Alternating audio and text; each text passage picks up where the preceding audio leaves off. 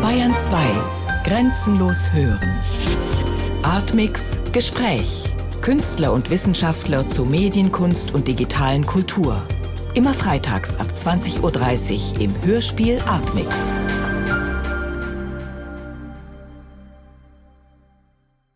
Kalela, Sie sind Klangkünstler, Leiter des temporären Klangmuseums, Musiker und DJ. Welches Zeugnis würden Sie zur Zeit der Soundkultur bzw. der öffentlichen Bedeutung von Klang ausstellen? Naja, immer noch zu wenig Aufmerksamkeit, obwohl sich das gerade ändert. Also man sieht zum Beispiel, wenn man den Buchmarkt betrachtet, ist eine wahre Flut gewesen. Glaube ich, vor einem Jahr, vor zwei Jahren hat es angefangen zu Sounddesign und zu allen möglichen Aspekten von Klang, hauptsächlich allerdings in der angloamerikanischen Kultur oder in der Buchlandschaft, muss man sagen. Was das dann tatsächlich für eine allgemeine Bedeutung hat, lässt sich jetzt erstmal noch gar nicht sagen. Und jetzt nur für Sie gesehen, können Sie sagen, was es für Sie das Besondere an Klang ist oder das Faszinierende an Klang? Mich fasziniert Klang immer wieder aufs Neue. Es gibt ja die verschiedensten Aspekte. Also Sie haben ja erwähnt, ich arbeite in verschiedenen Bereichen. Das DJing hat jetzt nicht unmittelbar was mit Klangkunst zu tun. Also in meinen mehr künstlerischen Projekten arbeite ich sehr, sehr stark mit den emotionalen Fähigkeiten des Klangs, die ihn unterscheiden von den visuellen Möglichkeiten.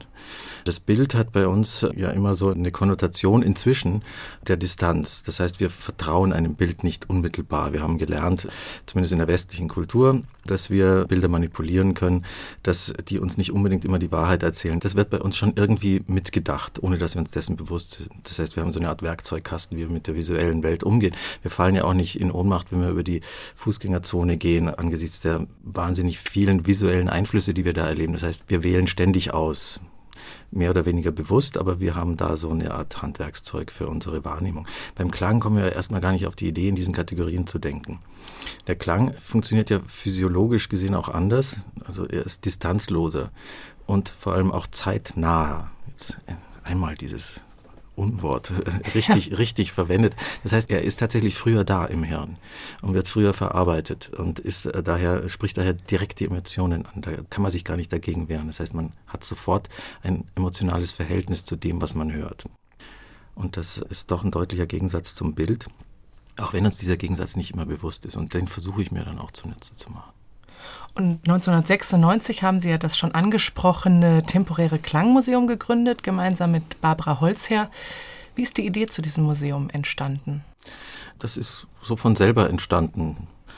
Erstmal. Also ich war als Musiker, ich war jahrelang so als äh, freier Improvisator unterwegs, hatte ein Duo mit einem japanischen Perkussionisten, der lebt in Tokio und da äh, waren wir natürlicherweise äh, ständig weltweit unterwegs, äh, haben unsere Aufnahmen, CDs gemacht in, in, in Amerika, in New York vorwiegend.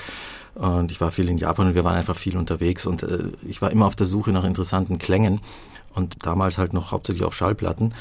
Und so hat sich quasi eine Schallplattensammlung angehäuft, so auf der Suche nach Sample-Material, im Grunde genommen damals.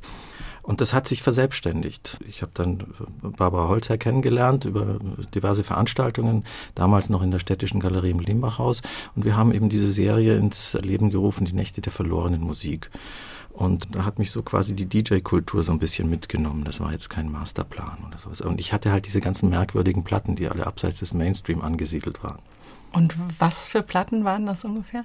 Das war damals noch bevor so diese Ethnowelle alles so überschwappt hat. Äh, interessante Klänge, das, das kann jetzt alles Mögliche sein. Das ist jetzt genreunabhängig. Ich habe auch immer wieder mal die ein oder andere Sprachplatte mitgenommen oder Geräuschplatte oder Dinge, von denen ich gar nicht so genau wusste, was jetzt da drauf ist. Und das hat sich, wenn man da von Genres sprechen will, das hat sich sehr, sehr stark verselbstständigt. In einem Museum wird ja grundsätzlich eher etwas Visuelles ausgestellt oder archiviert und auch die Bezeichnung temporär beißt sich ja eigentlich auch mit dem landläufigen Selbstverständnis eines Museums. Wie ist denn das temporäre Klangmuseum aufgebaut? Damals bezog sich das äh, vor allem auf die Veranstaltungsreihe und wir haben versucht, also den Begriff des Museums ernst zu nehmen, also nicht nur als Lokalität, wo wir ja tatsächlich waren, sondern auch als das, was wir tun. Das heißt, wir haben versucht, äh, für einige Stunden ein Museum hinzustellen. Die Veranstaltungen waren jedes Mal unter ein bestimmtes Motto gestellt, hatten einen, einen Titel und kreisten um ein Thema im weitesten Sinne. Das konnte äh, Kunst sein, das konnte Sport sein, das konnte Werbung sein. Ich weiß nicht mehr genau, wie viele Veranstaltungen wir tatsächlich gemacht haben da, aber es waren dann doch einige, zwischen 96 und 2003, schätze ich mal, einmal im Monat ungefähr. Und in der Zeit hat sich halt so eine Aufmerksamkeit, würde ich das mal nennen, ergeben gegenüber der Schallplatte als kulturhistorisches Material. Das heißt, man hat ja normalerweise die Vorstellung, dass äh, auf Schallplatten als Vertreter der Massenkultur und immer, immer noch mit der Pop-Konnotation in der Regel behaftet, dass da nichts Wertvolles drauf ist, also kulturgeschichtlich, wenn man jetzt mal pathetisch sprechen will. Und ich habe halt im Laufe der Zeit festgestellt, dass dem beileibe nicht so ist. Wenn man sich mal überlegt, dass zwischen 1955 grob gesprochen und Anfang der 90er Jahre vielleicht gerade noch die Platte, die Schallplatte ein modernes Medium war und sich so gut wie jeder, der irgendwas zu sagen hatte oder gemeint hat, zu sagen zu haben, sich äh, dieses modernen Mediums bedient hat, dann tut sich da schon allein ein sehr weites Feld auf und das versuche ich äh, irgendwie einzufangen. Also es ist auch im weitesten ein kulturhistorisches Engagement? Das auf jeden Fall. Also das Hörspiel, an dem ich jetzt gerade gearbeitet habe, das fertiggestellt ist für den Bayerischen Rundfunk, bezieht sich zum Beispiel auf einen Aspekt hier, der, der das ein bisschen verdeutlichen kann. Das Hörspiel heißt Distar und bezieht sich auf eine Schallplattenserie gleichen Namens. Das ist einfach nur Distar, Abkürzung für die Stimme des Arztes. Äh, das klingt erst einmal recht skurril und äh, hat auch skurril angefangen für mich. Ich habe irgendwann mal eine Platte in die Hand bekommen von einem Dr. Eyer, E-Y-E-R, und äh, der genaue Titel äh, ist mir jetzt entfallen, aber sinngemäß hieß der, glaube ich, Umwelthygiene als zivilisatorischer Gegenpol unserer Zeit. Ich glaube, das stimmt sogar so einigermaßen. Da dachte ich, Umwelthygiene, was ist hier los? Skurril schaue ich mir an. Dann höre ich mir die Platte an, ist erschienen 1974, war zufälligerweise die letzte dieser Serie, die 1958 begann. Und dieser Dr. Eyer hat äh, 1973, 74 ungefähr eigentlich grüne Positionen dargelegt. Aber die Grünen gab es damals noch nicht. Er hat sein Vokabular verwendet und da kommt nun mal Hygiene vor. Und ich fand es dann schon interessant zu sehen, dass da jemand quasi ein, ein, äh, ein Dokument gemacht hat, also ein, ein Statement, ein öffentliches abgegeben hat, ja, und sich da quasi zum Vorläufer gemacht hat. Und da hat sich so eine Aufmerksamkeit jetzt auf diese spezielle Serie ergeben. Habe ich festgestellt, dass die erste Schallplatte äh, in dieser Serie rauskam, ein Vortrag von Jaspers war über den hippokratischen Eid. Das setzt schon mal einen, einen sehr hohen Standard. Und in diesem Standard ging es dann weiter. Also verschiedene Lehrstuhlinhaber, also damals eigentlich die führenden Ärzte der Zeit, sagen wir mal grob der 60er Jahre, haben da über das Arzttum und die Medizin und das Selbstbild gesprochen. Da gibt es Vorträge wie zum Beispiel die Verantwortung der Medizin in unserer Zeit und ähnliches.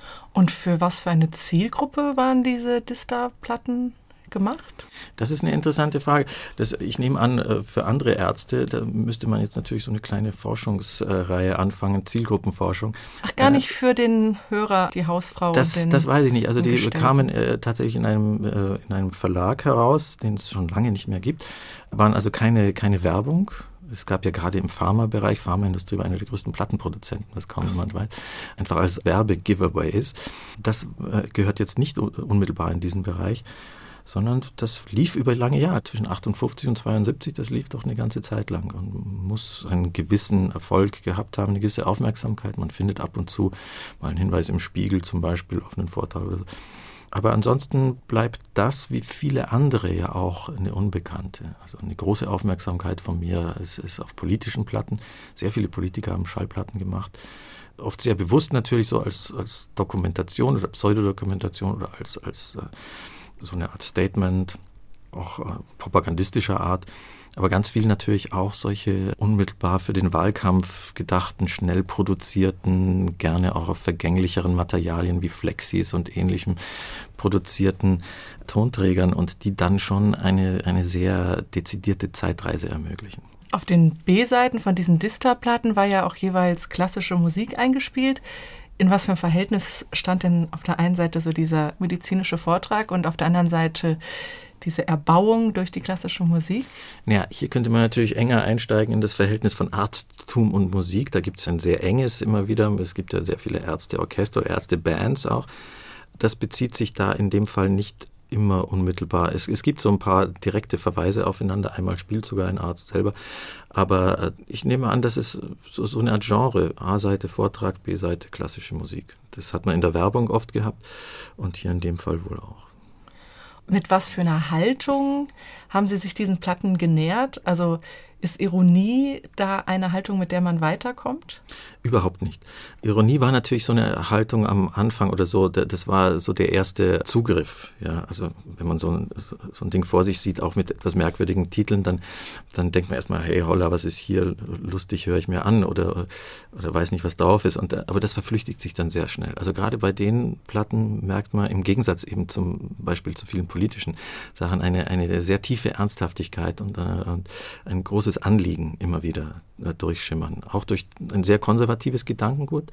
Also gerade in dem Fall haben wir es ja zu tun mit Leuten, die in der Weimarer Republik ihr Bildungsgut sozusagen erworben haben und groß geworden sind. Aber deswegen muss man die jetzt nicht in eine braune Ecke stellen, also darum geht es überhaupt nicht. Aber im Gegenteil, im Grunde genommen äh, ist es interessant zu sehen, wie die zum Beispiel das Verhältnis von Körper und Geist beurteilen. Das ist ein, unglaublich fortschrittliches Denken immer wieder zwischendrin. Also diese ironische Haltung bringt eigentlich, eigentlich nirgendwo hin. Man kann natürlich immer eine distanzierte Haltung bewahren. Manchmal ist es auch lustig und spannend oder so. Trotzdem möchte ich diese Art von Dokumenten doch eher erstmal ernst nehmen, ihnen auch eine Chance geben. Sozusagen.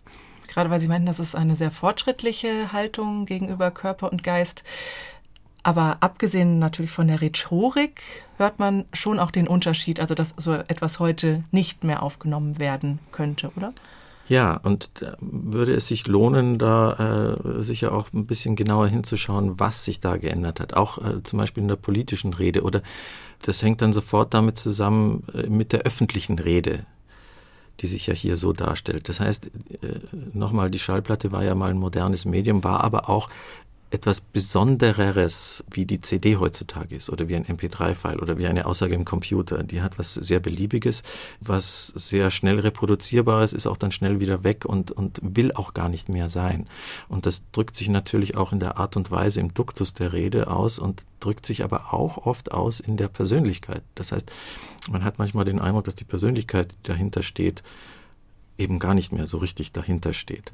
Und mich hat jetzt zum Beispiel diese äh, Reihe auch besonders interessiert wegen den Stimmen. Das ist für mich auch äh, eigentlich auch eine klangkünstlerische Arbeit. Das, da geht es um die Inhalte, aber auch wie die Leute sprechen. Und äh, es ist sehr verschiedenartig, es sind sehr verschiedene Arten von Stimmen, die da vorkommen, sind aber alle interessant und spannend.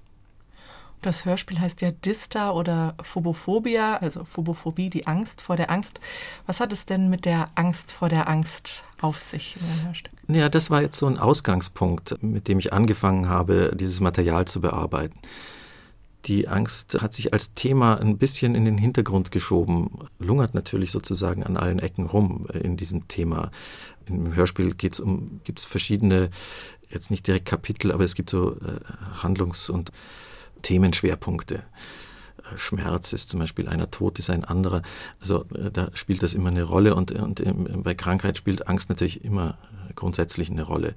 Aber das wurde jetzt nicht so explizit thematisiert. Das erschien mir dann, also im Laufe der Arbeit, dann einfach zu banal letztendlich. Eine Ebene in Ihrem Hörstück ist ja auch, wie Sie sich selbst aufnehmen vor den Exponaten in einem medizinhistorischen Institut. Welche Rolle spielt diese Ebene? Ja, das war quasi der Versuch, meine eigene Angst auszutreiben. Hierbei handelt es sich um das Medizinhistorische Museum der Charité in Berlin, mit dem ich jetzt auch sehr eng zusammengearbeitet habe. Es wird zeitgleich mit der Ursendung des Hörspiels wird eine Ausstellung, eine Klanginstallation von mir dort eröffnet, gleichen Namens, eben mit diesen Schallplatten.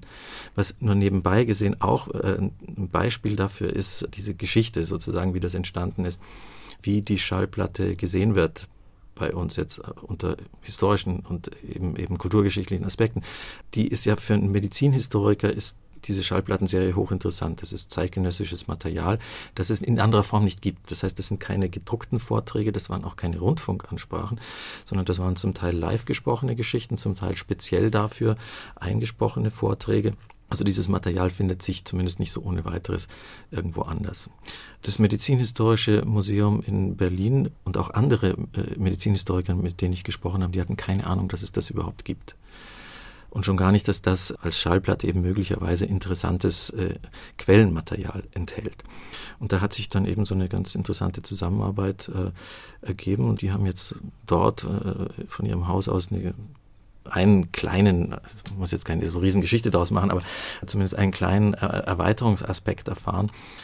Das besonders Interessante an der Charité und an dem Medizinhistorischen Museum dort ist, das ist ja unmittelbar beim Hauptbahnhof jetzt gelegen in Berlin und auf dem alten Gelände der Charité, zum Teil ausgebombt gewesen im Zweiten Weltkrieg.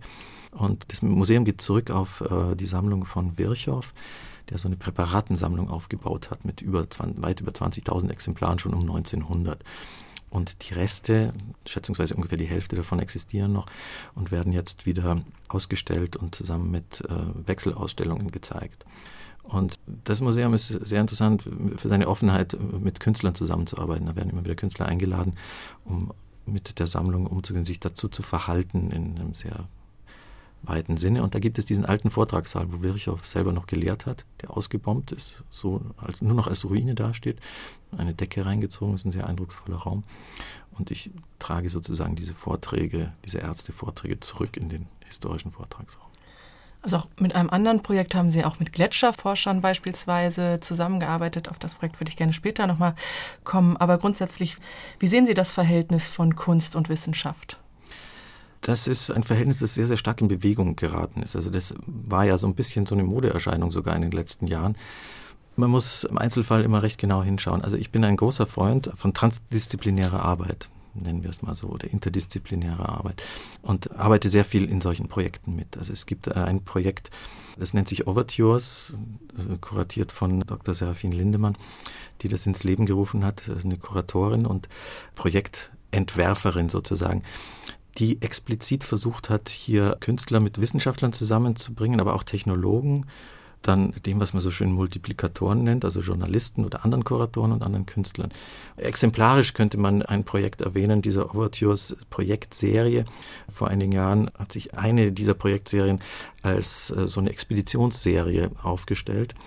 Da ging es um das Thema Wasser haben sich die verschiedenen Teilnehmer versucht, eben dazu zu verhalten auf eine sehr konkrete Art und Weise. Das heißt, man hat Teams gebildet, die unterwegs waren, die tatsächlich kleine Expeditionen gemacht haben, zum Beispiel nach Island sich dort mit äh, lokalen Energiebehörden zusammengetan haben, äh, Tagesexkursionen veranstaltet haben, also sich sehr intensiv damit auseinandergesetzt haben. Und äh, da geht es um den Versuch, sich gegenseitig Kompetenzen zu geben und sich gegenseitig auch bei den Projekten, soweit es geht, den Rücken zu stärken. Also bei meinem Gletscherprojekt, wenn wir darüber noch reden, da lässt sich das sehr deutlich äh, zeigen, wie das funktionieren kann. Und dann aber auf diesem Weg andere Künstler mit denen zusammenzuarbeiten, deren Arbeiten kennenzulernen, die dann mitzunehmen, quasi die Gruppe zu erweitern. Wir waren dann in der Türkei an den Staudämmen dort, haben dort mit Regierungsbehörden gesprochen, aber auch mit Wasseraktivisten. Also der Versuch hier mit, mit einem Thema, das uns alle betrifft und alle noch sehr viel stärker betreffen wird, auf eine sehr konkrete Art und Weise umzugehen und ohne einfach nur so ein bisschen oberflächlich zu bleiben. Das ist ja immer so die Gefahr, dass man äh, schnell mal ein kleines Projekt macht und dann ist es wieder vorbei und dann hat man das sozusagen auch in seinem Portfolio. Darum ging es genau nicht, sondern ein Teil dieser Projektreihe, das ging über, äh, über zwei Jahre. Das Overtures, das gibt es seit zehn Jahren inzwischen. Da geht es um auch äh, muss ja inzwischen versuchen, das Wort Nachhaltigkeit zu vermeiden, weil es schon seinen, seinen ja. schlechten Klang hat. Aber da geht es tatsächlich darum, mit solchen Themen auch nachhaltiger umzugehen und auch zu schauen, was, was kann dabei rauskommen.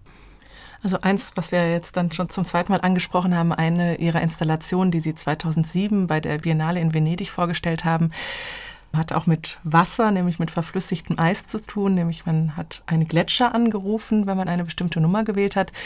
Erzählen Sie uns von der Installation. Man kann immer noch anrufen. Ja, diese, die Idee zu dieser Installation ist tatsächlich übrigens auch auf Island entstanden oder mitgeboren worden. Und äh, ja, das ist eine dieser Ideen, die man hat und äh, von denen man erst einmal meint, dass, ja gut, man hat eine Idee, das ist nicht so schwierig, Ideen zu haben, sondern die zu verwirklichen und, und sinnvoll und, und und eben dann auch wieder nachhaltig zu verwirklichen. Das ist, das ist eher so die Schwierigkeit. Und das geht natürlich auch nur mit Partnern. Also in dem Fall war das mit ähm, der Vodafone Research and Development Germany, also in, in, in München sitzen die, die sehr, sehr unabhängig von dem Vodafone-Konzern, also da darf man nicht miteinander verwechseln sozusagen. Hm. Ich glaube, der große Vodafone-Konzern hat das gar nicht richtig gemerkt. Die von sich aus, also diese Research and Development Abteilung, natürlich immer abhängig von einzelnen Personen, wie, wie überall, sehr daran interessiert waren, mit Künstlern zusammenzuarbeiten. Und das wäre jetzt nochmal eine Antwort oder zurückgehen auf die Frage, wie mit Wissenschaftlern und ich würde dann eben Technologen, das heißt Leute, die konkret umgehen mit Dingen auch mit, äh, mit da hineinzunehmen, wie die versuchen, Fragestellungen zu finden, auf die sie selber nicht kommen würden. Und da offen zu sein äh, gegenüber Künstlern und von denen durchaus auch verlangen, möglicherweise Antworten, so skurril sie auch sein mögen, zu finden auf Fragen, die man möglicherweise gar nicht so ohne weiteres stellen mag oder stellen kann das ist so eine Art der Zusammenarbeit, aus der dann jetzt nicht Produkte entstehen müssen, können, aber nicht müssen. Und das heißt, dass man sich gegenseitig irgendwie auf Welten hinweist, die einem sonst äh, durch seine eigenen Scheuklappen verbaut bleiben. Jetzt hier konkret mit dem Gletscherprojekt ist eigentlich aus einer Diskussion entstanden. Der Gletscher ist ja so ein großes Symbol des Klimawandels gewesen. Inzwischen ist es äh, nicht mehr ganz so, aber so vor ein, zwei Jahren war das doch sehr stark. In jeder dritten Zeitung äh, Ausgabe hat man einen Gletscher gesehen vor 100 Jahren und jetzt, das, da kann man das sehr deutlich sehen. Und das ist halt auch nicht so ganz weit weg von uns. Gletscher gibt es bei uns eben auch. Da muss man nicht in die Arktis fahren. Und irgendwann, äh, nachdem dieser Berührungspunkt mit, einem, mit einer Telefonfirma da war, halt, ja, dann rufe ich, ruf mal halt den Gletscher an, ja. Und wie das halt so ist, dann sagt man es ja, ja klar, machen wir. Aber dann machen wir es tatsächlich, wenn man dann die Partner findet, die sich dafür begeistern lassen und dann das auch technologisch möglich machen, dann geht das. Es funktioniert so, dass wir da uns auch mit Wissenschaftlern zusammengetan haben, die zuerst auch gedacht haben, ich spinne, Gletscher anrufen, was soll das? Dann aber sehr, sehr schnell erkannt haben, wie sie selber davon profitieren können. Das ist jetzt konkret mit der Kommission für Glaziologie der Bayerischen Akademie der Wissenschaften die eine Messstation betreiben seit über 30 Jahren am Vernackt Ferner. Das ist im Ötztal. Kennt man nicht so, wenn man nicht Bergsteiger ist, aber man kennt Sölden. Und das ist sozusagen von uns aus gesehen hinter Sölden, also hinter diesem Gletscherski-Wahnsinn. Gibt es ein Gebiet, was weniger skimäßig erschlossen ist, sondern so ein bisschen, es ist nicht unberührt, aber es ist nicht so verschandelt wie die Gegend um Sölden seit über 20 Jahren versuchen die mitzuteilen, hier passiert irgendwas und es gefällt uns nicht. Aber sie finden nur ein sehr begrenztes Publikum von Fachkollegen und äh, Naturliebhabern, Naturkundern und so weiter. Und haben eben dann über dieses Projekt auch die Möglichkeit gesehen, jetzt hier diese Botschaft nochmal auf eine andere Art und Weise zu verteilen, was dann auch tatsächlich gelungen ist mir haben die im Gegenzug dann sozusagen den Rücken gestärkt. Also ich habe dann wirklich so das Gefühl gehabt, ich habe einen anderen Background. Das ist jetzt nicht so ein philanthropisches Projekt, wo ich ein Mikrofon in die Gegend stelle, sondern da gibt's, wenn man möchte, als Teilnehmer sozusagen, also wenn man da anruft oder man sich weiter damit beschäftigt, gibt's diese Substanz dazu. Ja, und das ist nach wie vor der Fall. Also wir arbeiten nach wie vor zusammen, also auch bei den Veranstaltungen von der schon erwähnten Overtures Projektreihe ist der Direktor der äh, Kommission immer gerne dabei und wir besuchen uns gegenseitig und helfen uns gegenseitig auch bei Veranstaltungen und versuchen uns gegenseitig Publicity zu geben und was wir halt geben können. Können Sie noch die Nummer durchgeben, damit auch unsere Hörer da anrufen können bei dem Gletscher? Unbedingt. Die Nummer zum Mitschreiben ist, das ist in München, also 089 die 3791 4058. Ich wiederhole. also 089 für München 3791 4058. Jetzt gibt es ganz kurz Erklärungsbedarf, weil das eine Münchner Nummer ist. Das dient einfach nur dazu, hier ist ein Verteiler, der dafür sorgt, dass nicht besetzt ist, wenn ein Anrufer anruft. Das heißt, es können, glaube ich, bis zu vier, fünf Leute gleichzeitig anrufen. Das ist ja ein künstlerisches Projekt, auf der anderen Seite natürlich eng verzahnt mit Wissenschaft, aber natürlich ist es ja auch ein gesellschaftspolitisches Projekt. Wie wichtig ist Ihnen für Ihre Arbeit auch ein, ja, eine gesellschaftspolitische Ausrichtung? Ja, vielleicht sollte man ganz kurz nur technisch sagen, da steht tatsächlich ein Mikrofon bei dieser Messstation mit einer eigenen Stromversorgung über, über Solarpaneele. Das heißt, man ruft dort an und ist tatsächlich da in dem Moment. Das ist jetzt nicht eine Tonbandaufnahme oder sonst irgendwas, sondern sie transferieren sich in dem Moment tatsächlich an diesen Ort. Und das hat wiederum was damit zu tun, wo wir am Anfang gesprochen haben, über diese emotionale Verbindung. Mir ging es jetzt bei diesem Projekt darum, nicht eine zusätzliche Information zu liefern. Informationen haben wir alle genug, die brauchen wir nicht. Die sind eigentlich eher kontraproduktiv, hat man so den Eindruck. Sondern mir ging es darum zu schauen, wie schaffe ich es, eine emotionale, eine Bauchverbindung zu schaffen zu einem Phänomen, mit dem ich normalerweise jetzt hier, wo wir leben, nicht so unmittelbar konfrontiert bin. Und das geht eben übers Hören die Emotion, äh, die da losgelöst wird, und das scheint tatsächlich der Fall zu sein, ich muss mich da auf Rückmeldungen verlassen, aber wir haben, ich glaube, inzwischen an die 30.000 Anrufe oder so, und da kriege ich dann schon die eine oder andere Rückmeldung, ist, dass es tatsächlich zu funktionieren scheint. Das heißt, die Leute, es geht jetzt auch nicht darum, einen Mords betroffen zu machen, aber jedenfalls, es gibt ein Gefühl dafür. Ja dass äh, nachdem ja der, der Gletscher so gerne auch so, fast wie so eine Art Lebewesen manchmal beschrieben worden ist, merkt man, das, der schmilzt jetzt, dem höre ich zu. Man hört ja auch kein spektakuläres Geräusch, man kennt ja das Geräusch von Wasserplätschern oder Rauschen. Nur dieses Rauschen und das Plätschern sagt einem normalerweise in der Natur, ist alles wunderbar, Ruhe freut mich, ich entspanne mich und in dem Moment erzählt einem dieses Geräusch das genaue Gegenteil. Das ist so das kleine Perfide im Grunde genommen an diesem Projekt. Was man jetzt damit macht, was, wozu einen dieses Gefühl verleiten kann, darauf habe ich keinen Einfluss, darauf kann ich auch keinen Einfluss nehmen. Ich kann jetzt nicht mit dem erhobenen Zeigefinger rumrennen und sagen, wenn du jetzt da angerufen hast, dann aber bitteschön mach das oder jenes. Da fühle ich mich nicht wirklich zuständig. Und glauben Sie denn insgesamt an eine politische oder wie auch immer verändernde Kraft von Kunst? Das ist so eine Art Gretchenverein. Es gibt eine Fortsetzung von diesem Projekt. Das Projekt heißt Call Me.